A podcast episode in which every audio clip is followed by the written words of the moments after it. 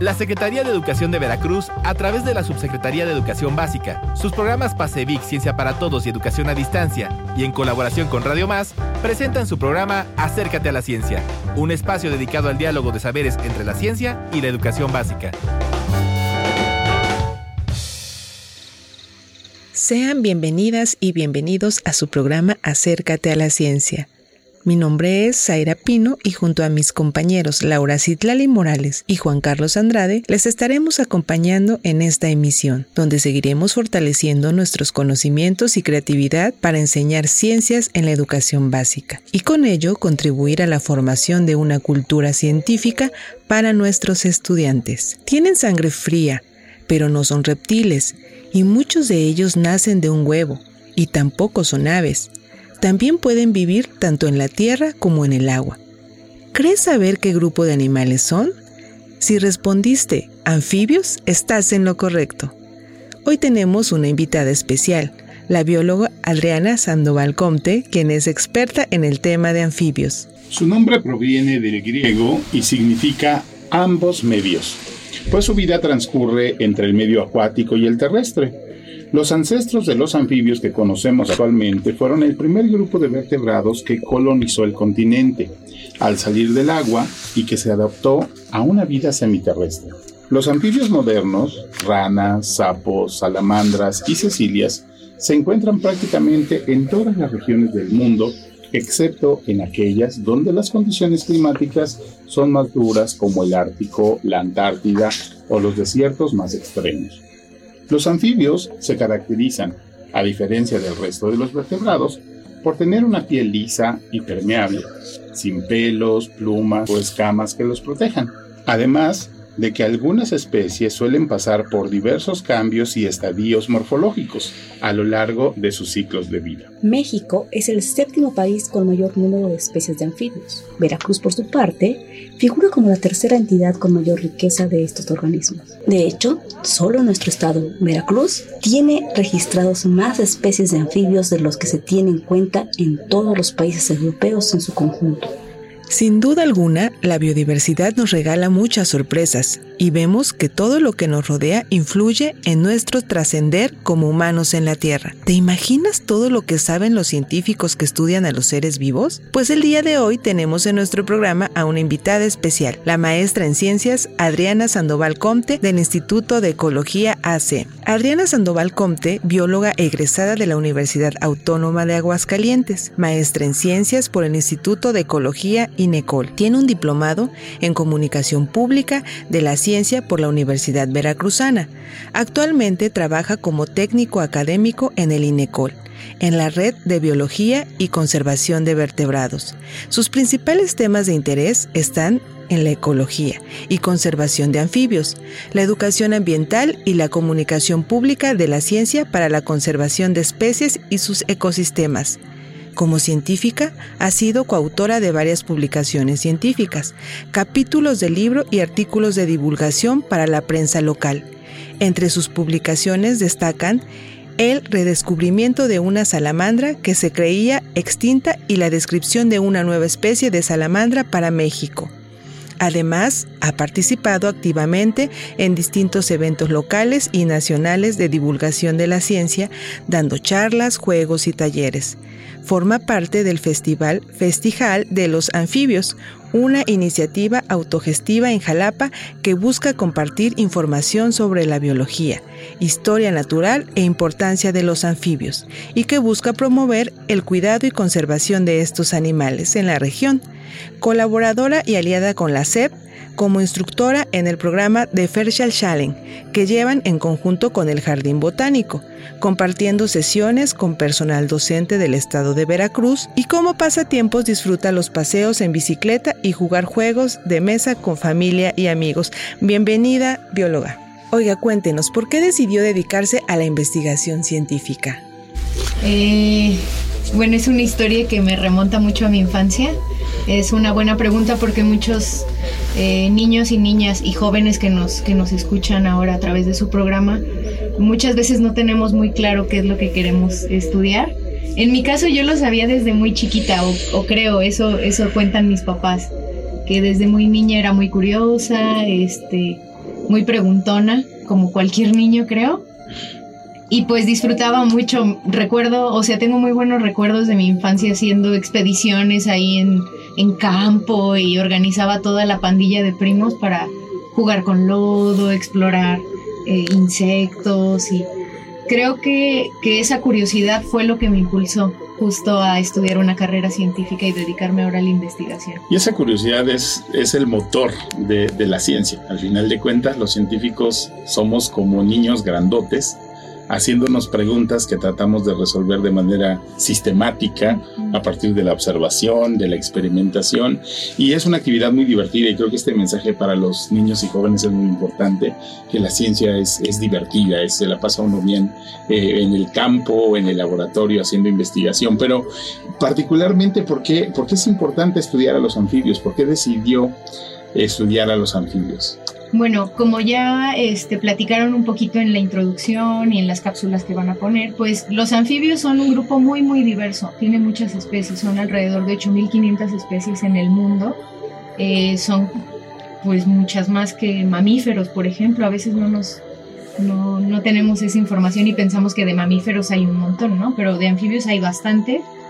Viven en muchos lugares diferentes, muchos ecosistemas diferentes y tienen muchas funciones. Entonces, eh, mientras más se está conociendo a esas especies eh, de anfibios, se han descubierto, por ejemplo, que son buenos controladores de plagas en cultivos, o se ha hecho mucha investigación y desarrollo farmacológico gracias al estudio de algunas especies eh, de los componentes que tienen en su piel o en sus glándulas. Eh, también se estudian muchas, algunas especies, por ejemplo, de ajolote en la regeneración celular. Pues nos cuentan una historia evolutiva de la Tierra, ¿no? De la vida en la Tierra.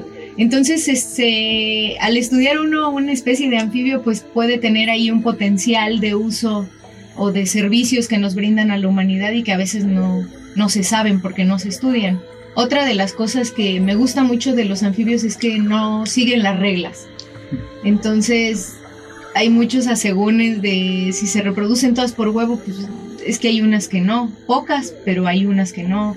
Este, si todas tienen renacuajo, pues tampoco. Entonces, eso le mete mucha más chispa a nosotros los curiosos, a los biólogos, como el, el conocer más de la biología, más de las aplicaciones, de cómo se han adaptado tanto a este mundo cambiante, ¿no? Que les hemos ido transformando pues de manera muy acelerada y ahí están en, en, la lucha por sobrevivir muchas de las especies. Muy bien, acabas de decir algo muy interesante, muy lindo, nosotros los curiosos. Cuéntanos, ¿se necesitan algunas habilidades específicas para estudiar los, los anfibios o que hacen diferente el estudio de otros, de otros seres vivos? Visión nocturna, este, rayos X, nada, no te crees.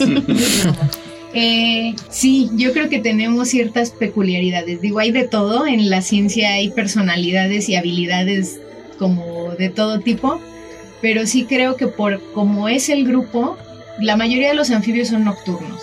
Entonces, en primera, pues te tiene que gustar trabajar de noche y trabajar normalmente mojado, porque pues en lluvias es cuando más los vemos.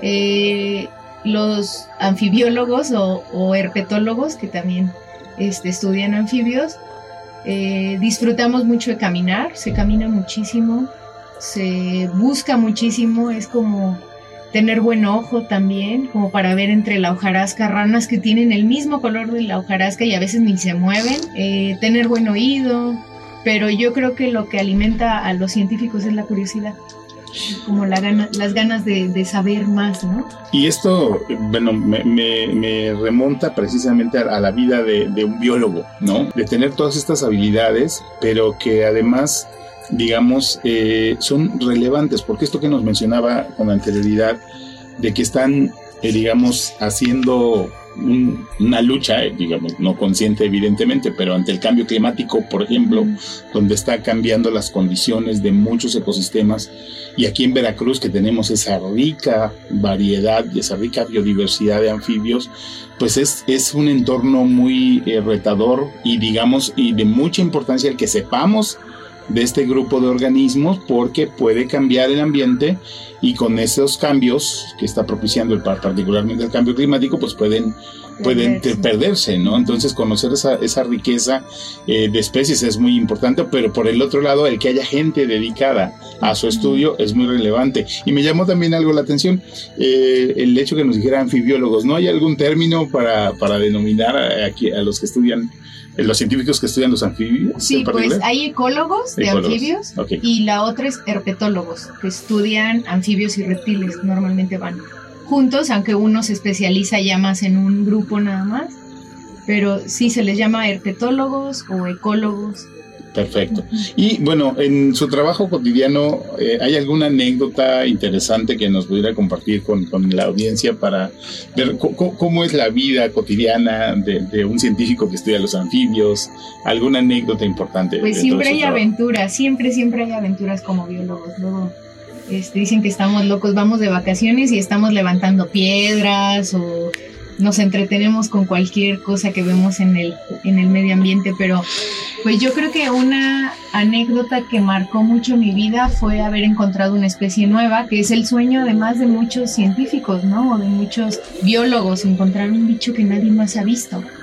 Esa noche fue muy curiosa porque eh, fuimos a buscar eh, anfibios y reptiles en una zona aquí cerca de Coatepec y no encontrábamos nada, nada, nada, nada. Nos agarró la lluvia en medio del cerro y siempre pues lo ideal es salirse por, porque se junta tanta agua en las bromelias, en las ramas, en el musgo, que, que hay muchos accidentes, ¿no? Se caen muchas ramas y luego allá caen muchos rayos entonces, no, pues patitas para que las quiero, pero nos agarró así en medio de la nada y nos metimos abajo de una piedra.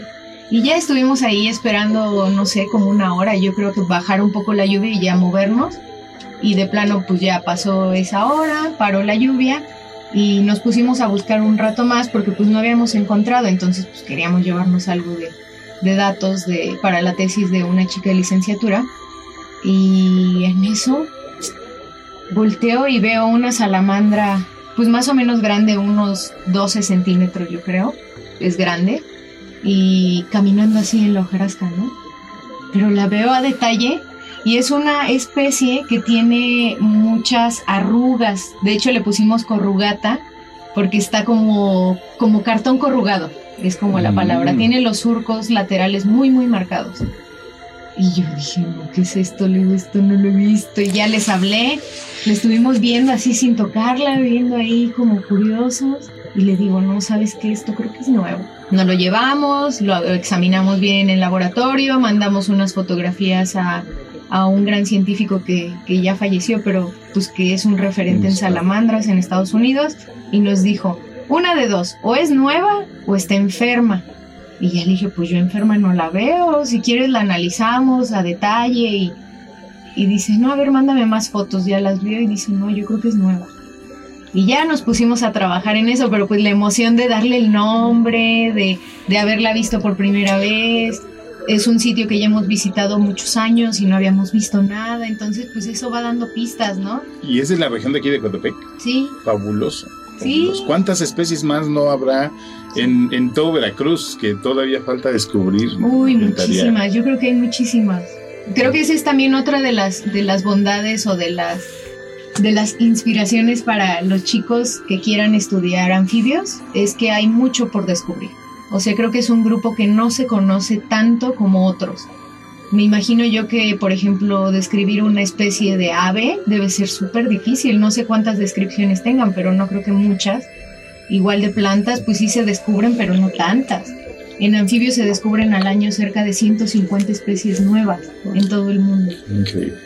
Qué increíble. ¿Y han vuelto a ver a esa salamandra? Después fuimos, un año después, así con la, con la orden de encontrar a fuerza más, porque yo había encontrado un macho entonces queríamos una hembra para ver cómo era y si había diferencia en tamaño. Normalmente en, anfibios pues las hembras son un poco más grandes, ¿no? Entonces dijimos, imagínate, pues si esa está grandecita, la otra está bien grande. Y fuimos, eh, le dedicamos unos días y sí encontramos, pero otro macho, más chiquito, ah. pero sí encontramos. Y ha sido los únicos dos que hemos visto y ha ido gente hasta de UNAM y no, no, no hemos encontrado más, pero pues quizás haya más.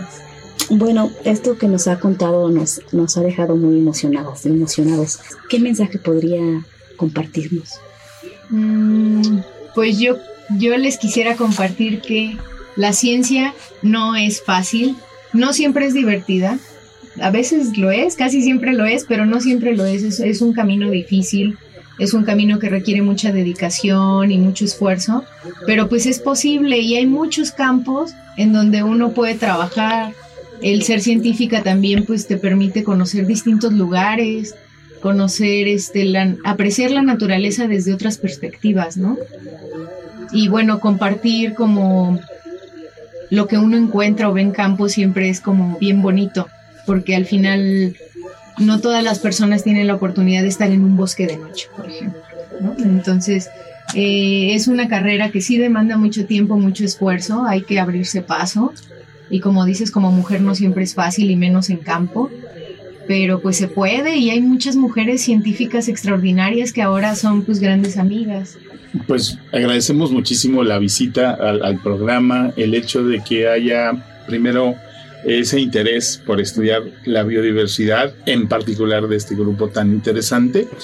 Eh, yo creo que deberá ser fascinante el, el, motivar a nuevas generaciones para, para que cuidemos la biodiversidad, porque al final al cuidar la biodiversidad nos estamos cuidando a nosotros mismos, es decir, eh, vivimos en un ecosistema y ese ecosistema está conectado y nosotros no nos damos cuenta que somos parte de él y que cada pieza de ese ecosistema está perfectamente engranada y que si una parte desaparece se afecta el resto. Entonces es muy importante que haya este conocimiento y qué bueno que haya especialistas como usted que, que, se dedican al estudio de los anfibios. Y muchas gracias por acompañarnos. No, muchas gracias a todos ustedes por invitarme y pues a toda la gente, a los chicos y chicas que nos escuchan y que están como en esa etapa de decidirse por, por qué estudiar, pues bienvenidos a este barco llamado ciencia, si es que se quieren sumar, hace falta mucha gente, eh, muchas perspectivas diferentes de ver el mundo y de conocerlo. Entonces, pues aquí estamos a sus órdenes. Muchas gracias. Los anfibios han sido animales intrigantes para la cultura humana, desde tiempos inmemoriales en los que se les vinculaba con la abundancia y la proliferación vital. Si despertáramos la curiosidad por los anfibios en la educación, generaríamos en los estudiantes interés por conocer y preservar dicha especie, teniendo en cuenta que los animales enseñan ciencia, debido a que es posible que experimentalmente los estudiantes aprendan sobre el proceso de cuidar a un ser vivo, lo cual abre una gran puerta para el aprendizaje, puesto que el solo hecho de observar detenidamente cultiva un pensamiento crítico que les puede llevar a hacerse preguntas para tomar decisiones. Dicho de otra manera, la ciencia ayuda a aprender cómo aprender. No olviden seguirnos en nuestra página de Facebook Ciencia para Todos EP, donde compartimos material de importancia sobre el tema de hoy. También pueden escribirnos a través de nuestro correo electrónico cienciaparatodos@msep.gov.mx. Muchas gracias y nos escuchamos pronto. Hasta la próxima. La Secretaría de Educación de Veracruz, a través de la Subsecretaría de Educación Básica, sus programas PASEVIC Ciencia para Todos y Educación a Distancia y en colaboración con Radio Más, presentaron su programa Acércate a la Ciencia, un espacio dedicado al diálogo de saberes entre la ciencia y la educación básica.